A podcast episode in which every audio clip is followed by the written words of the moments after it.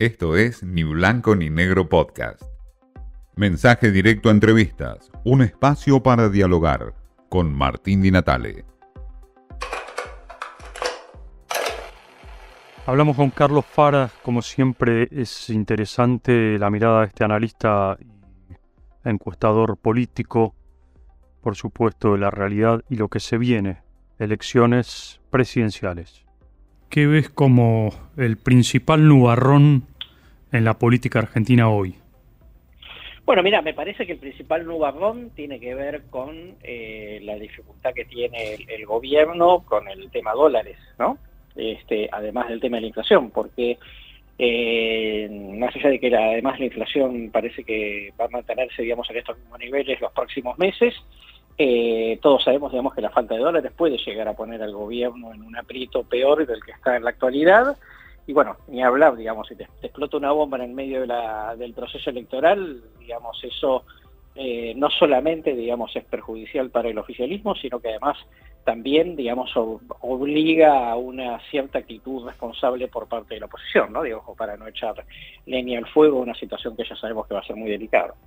A ver, con un dólar complicado, una inflación complicada, y ahora te agrego el 39,2% de pobreza que dio a conocer el INDEC, la idea, el proyecto o el globo de ensayo por lo menos que había de la reelección de Alberto Fernández está culminada?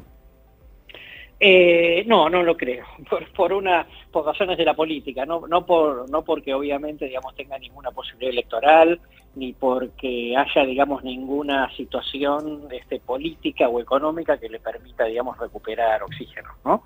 Me parece que el, el presidente y Cristina, más allá de lo político, a esta altura del partido ya tienen un conflicto, yo te diría, personal. Y en ese conflicto personal, ninguno quiere de los dos quiere dar el brazo a torcer. Yo creo que el presidente va a seguir insistiendo, mm, en parte porque de esa manera mantiene su protagonismo, y en parte porque la verdad es que tampoco, digamos, este, el oficialismo tiene ningún candidato este, competitivo.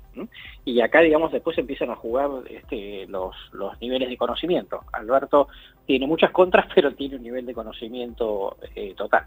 Eh, lo que debería, a partir de eso, el interrogante es la frase que dijo máximo el, 24 de marzo respecto de bueno que la sociedad decida, que no sabemos muy bien si eso significa que finalmente abre la puerta, digamos, a que efectivamente haya una primaria dentro del frente de todos, como que bueno, como que el cristianismo haya de alguna manera llegado a la conclusión de que ya no le puede torcer el brazo a Alberto en ese sentido y que este, existe la posibilidad de que efectivamente haya una competencia interna.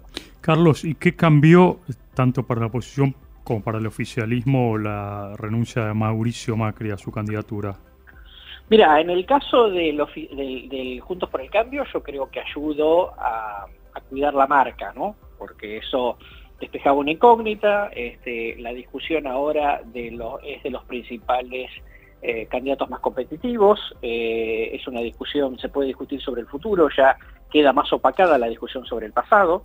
Eh, de alguna manera, yo te diría a la un poco a la inversa de lo que sucedió en su momento, digamos, con la candidatura de Alberto, ¿no? En donde Alberto era una figura central este, y Cristina, al pasar a un segundo lugar, ya no se discutía tanto sobre Cristina, sino sobre lo, Alberto, digamos, como candidato.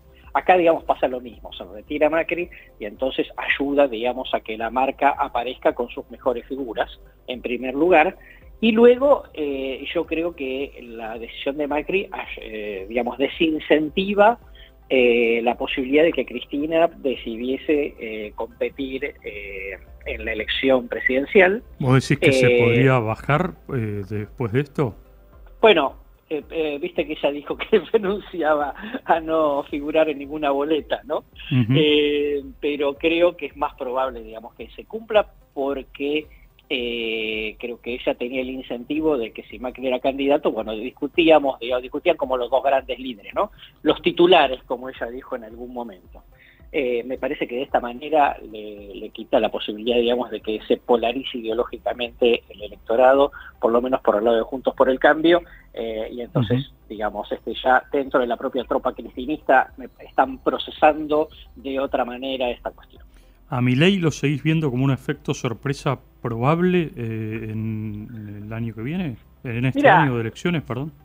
Lo, eh, a ver, si por sorpresa entendemos que es un tercero sin estructura, novedoso, etcétera, etcétera, iría, eh, sí, digamos, creo que, creo que está consolidado como tercero, ¿viste? Cuando uno ve los estudios permanentemente una persona con un determinado porcentaje que prácticamente no varía, te diría que efectivamente yo creo que, él está en el escenario y no va a ser, salvo, salvo que cometa algún error particular, digamos, va a ser difícil de, moverlo. Eh, no creo que esté en condiciones de ir combatir por el balotaje, ¿no? Porque, digamos, la sumatoria de los candidatos de las otras dos coaliciones lo superan, digamos, por lo menos por 10 puntos, entonces obviamente creo que esa, en esa competencia no va a entrar. De todas maneras, vale decirlo, que nosotros desde este momento que estamos este, charlando hasta el momento en el cual se va a dar la elección general, que es la que vale, no las paso, eh, faltan siete meses, ¿no? Claro, pero